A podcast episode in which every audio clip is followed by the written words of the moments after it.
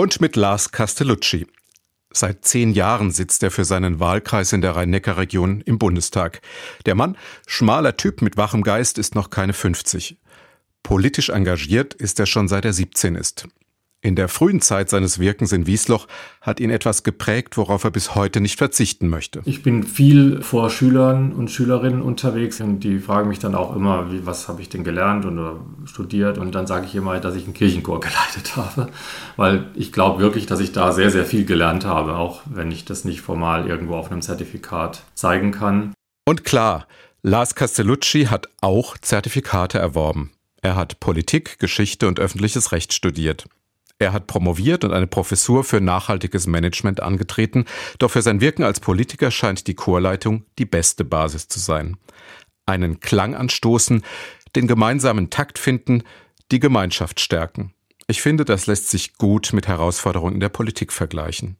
Und obwohl Lars Castellucci heute sagt, dass er schon lange keine Zeit mehr für Chorarbeit und Orgelspiel hat, bleibt es für ihn ganz klar. Ich bin aufgewachsen in der evangelischen Kirche und komme gar nicht umhin, mich da zugehörig zu fühlen. Immer wenn so ein Posaunenchor loslegt, dann weiß ich, wo ich dazugehöre und das ist ja auch ein schönes Gefühl.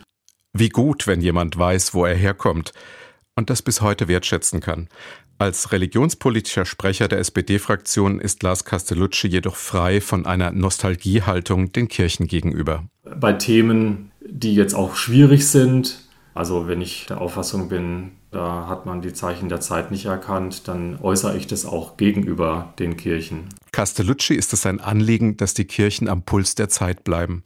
Er will die interreligiöse Arbeit stärken. Für eine starke Suizidprävention setzt er sich genauso ein wie für eine gut geregelte Migration. Und ganz wichtig ist ihm in allem der Zusammenhalt in unserem Land. Dazu sieht er auch die Religionsgemeinschaften verpflichtet. Vielleicht fällt das Wort Zusammenhalt auch deshalb so oft in unserem Gespräch, weil Johannes Rau sein Vorbild ist. In Castelluccis Augen einer, der genauso sozial, demokratisch und evangelisch war wie er selbst. Als ich 13 war, hatte der kandidiert als Bundeskanzler und ich habe ihn dann beobachtet als ein Mensch, der versucht zusammenzuführen, versöhnen statt spalten und so etwas, ja, vielleicht ist es altmodisch, väterliches, das äh, tut ja Menschen auch gut. Ja, da stimme ich zu. Wir haben in unserem Land zumindest gefühlt ein großes Gegeneinander. Ich nehme es Lars Castellucci ab, dass er den Zusammenhalt im Blick hat und nicht nur die Interessen Einzelner oder gar seine eigenen. Bei meinem Namen denken manche einfach mal schnell, das müsste eigentlich katholisch sein. Und dann sage ich, nee, ich bin fürchterlich protestantisch oder fürchterlich evangelisch. Und was ich dann damit meine, ist, dass ich schon ein bisschen diese Regelbasiertheit, äh, also Regeln zu haben, die dann auch einzuhalten, das ist mir wichtig und das versuche ich im Deutschen Bundestag auch stark zu machen. Evangelisch und deshalb von Regeln geprägt. Mir fällt als erstes ja immer die evangelische Freiheit ein. Doch wenn ich mit Lars Castellucci weiter über Migrationspolitik spreche, wird mir klar, Freiheit und Menschenliebe sind dafür zu wenig.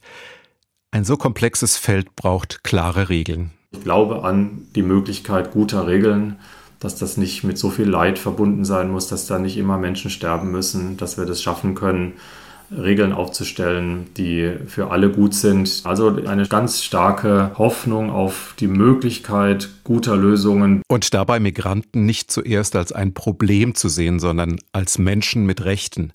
Darin zeigt sich in meinen Augen, dass christliche Werte eine politische Haltung prägen können. Lars Castellucci? Indem man sich für eine gute Sache einsetzt, hat man immer auch eine Hoffnung dabei, dass sie dann auch gelingen kann. Das glaube ich, zeichnet uns als Christinnen und Christen nicht exklusiv, aber es sollte uns auszeichnen. Die Hoffnung, dass es auch im politischen Handeln gut ausgehen kann, die ist selten geworden in unseren Tagen. Viel stärker hat sich eine Skepsis breit gemacht, was die da oben wohl noch alles verzapfen. Es beeindruckt mich, wie Lars Castellucci ganz ohne die da oben Haltung Werte vertritt und dabei menschennah und pragmatisch bleibt. Für ihn müssen sich Hoffnung und politisches Handwerk finden. Nur so kann es angemessen in die Zukunft gehen. Und das gilt genauso für die Zukunft der Kirchen. Um die ist Lars Castellucci, trotz der Schrumpfkur, die sie gerade durchmachen, übrigens gar nicht bange. Da wird man sich von Gebäuden trennen, aber wir sollen unser Herz ja gerade nicht an all die Dinge hängen, die aufgehäuft worden sind, sondern sollten frei dafür sein, einfach das, was uns ausmacht als Christen, Menschen auch spüren zu lassen.